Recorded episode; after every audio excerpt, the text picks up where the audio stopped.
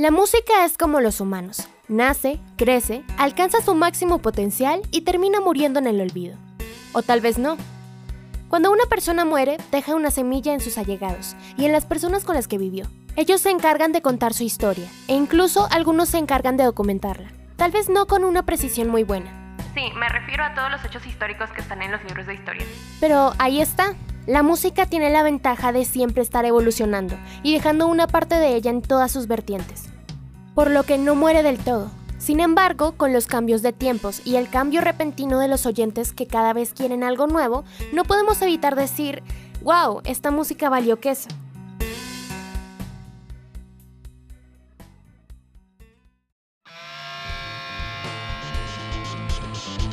La música que escuchabas vale queso.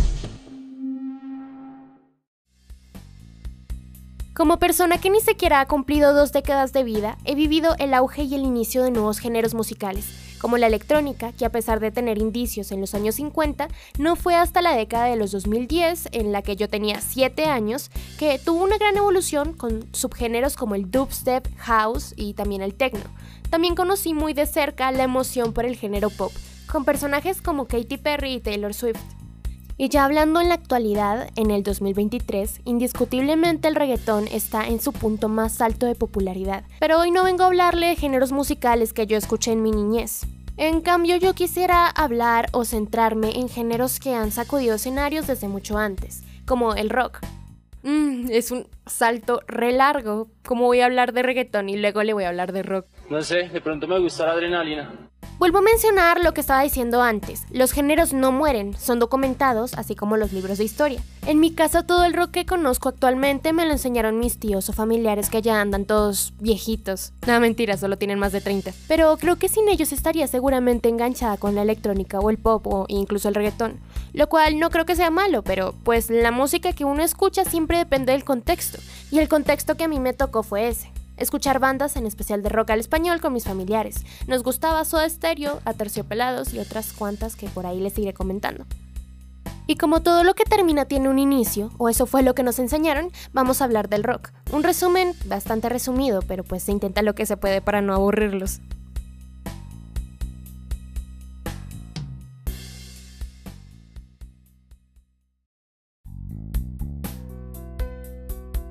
El rock, que nació a mediados de los años 50, se gestó a partir de la fusión del jazz y el blues, destacando por su actitud desafiante y su música enérgica, lo que marcó un cambio radical en la escena musical durante la década de los años 60. El rock vivió su apogeo con figuras icónicas como Elvis Presley, quien se convirtió en el rey del género y dejó una huella imborrable en la música popular. El Festival de Woodstock se convirtió en un símbolo de la cultura rock y es un evento que encapsuló la esencia de la época.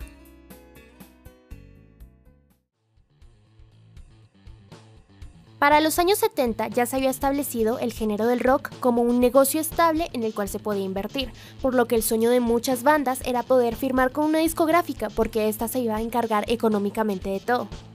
Bandas como The Rolling Stones y Led Zeppelin llegaron para generar una gran estética en la época. Aquí es cuando se conoce por primera vez la imagen a la que todo músico de la época quería aspirar, ser un rockstar, el cual era un man el cual se las daba de las mejores y tenía la mejor vida. Eran jóvenes que se pasaban bebiendo por ahí con un montón de viejas y tocando rock and roll. La producción musical era cada vez más exagerada, con solos imposibles de guitarra y letras que según sus detractores, gente que más adelante crearía el grunge, pero eso es una historia para más adelante, tenían una letra vacía y sin nada que aportar aparte del sexo y el alcohol. Estamos hablando del glam rock. Al iniciar los años 80, se comienza con un gran golpe para el rock, con la muerte de John Lennon. Uno de los mayores exponentes del rock desde los años 60. Recordemos que él era uno de los cantantes de la banda Los Beatles, banda que fue tan influyente que en su tiempo afirmó que era más grande que el mismísimo Jesús.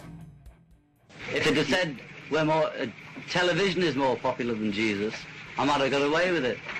you know, but as I just happened to be talking to a friend, they used the word Beatles as a remote thing, not as what I think, as Beatles as though those other Beatles like other people see us. And I just said they are, having more, in, more influence on kids and things. Todo esto creó una gran conmoción. Además, se vendrían muchos cambios que para bien o para mal traerían lo que nosotros conocemos hoy en día como el videoclip.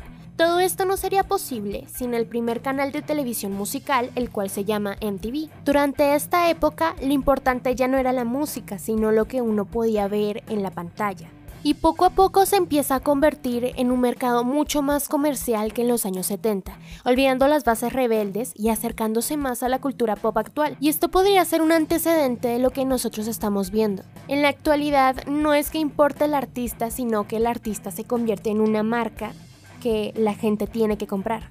Pero dejando de lado eso, el rock seguía enriqueciéndose y seguía en su pico más alto de popularidad, además de que se encontraron nuevos subgéneros, como el heavy metal, el hard rock y también el glam rock, como ya lo había mencionado.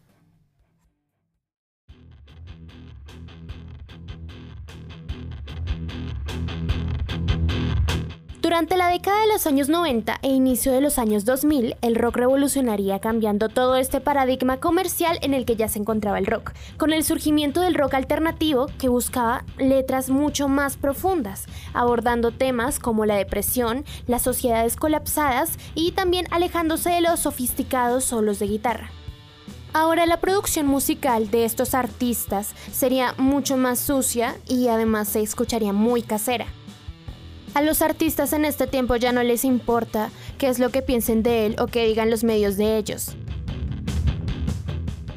Esta influencia del rock no solo se limitó a los Estados Unidos y al Reino Unido, sino que se globalizó, trascendiendo las fronteras y arraigándose en múltiples lugares del planeta. Uno de los lugares que están más adaptados a nuestro contexto son Latinoamérica y España, fue en este lugar donde surgió el movimiento de rock al español, inspirado en el rock alternativo a finales de los años 80. Bandas icónicas como Héroes del Silencio y Soda Stereo en Argentina desempeñaron un papel crucial en la expansión y diversificación del género en toda la región. En este capítulo vimos un poco de cómo fue que surgió el rock. Con casi 73 años de existencia, el rock plantó semillas para regar diferentes subgéneros y llevarlos a oído de todos. Este solo fue un abrebocas, pues en este podcast veremos específicamente cómo cada subgénero del rock se encontró con el sector latinoamericano por medio de uno de los festivales más importantes de toda Latinoamérica, y estamos hablando de Rock al Parque, y el cómo poco a poco fue cambiando con el pasar de los años, siendo testigo del nacimiento de nuevos géneros y también viendo cómo otros fueron olvidados. Y eso fue todo por el capítulo de hoy, los espero en el segundo capítulo donde hablaremos un poco más de Rock al Parque y el rock en Latinoamérica en general. Recuerden que yo fui Michelle Muñoz y hasta luego. Estuviste escuchando. La música que escuchabas vale queso.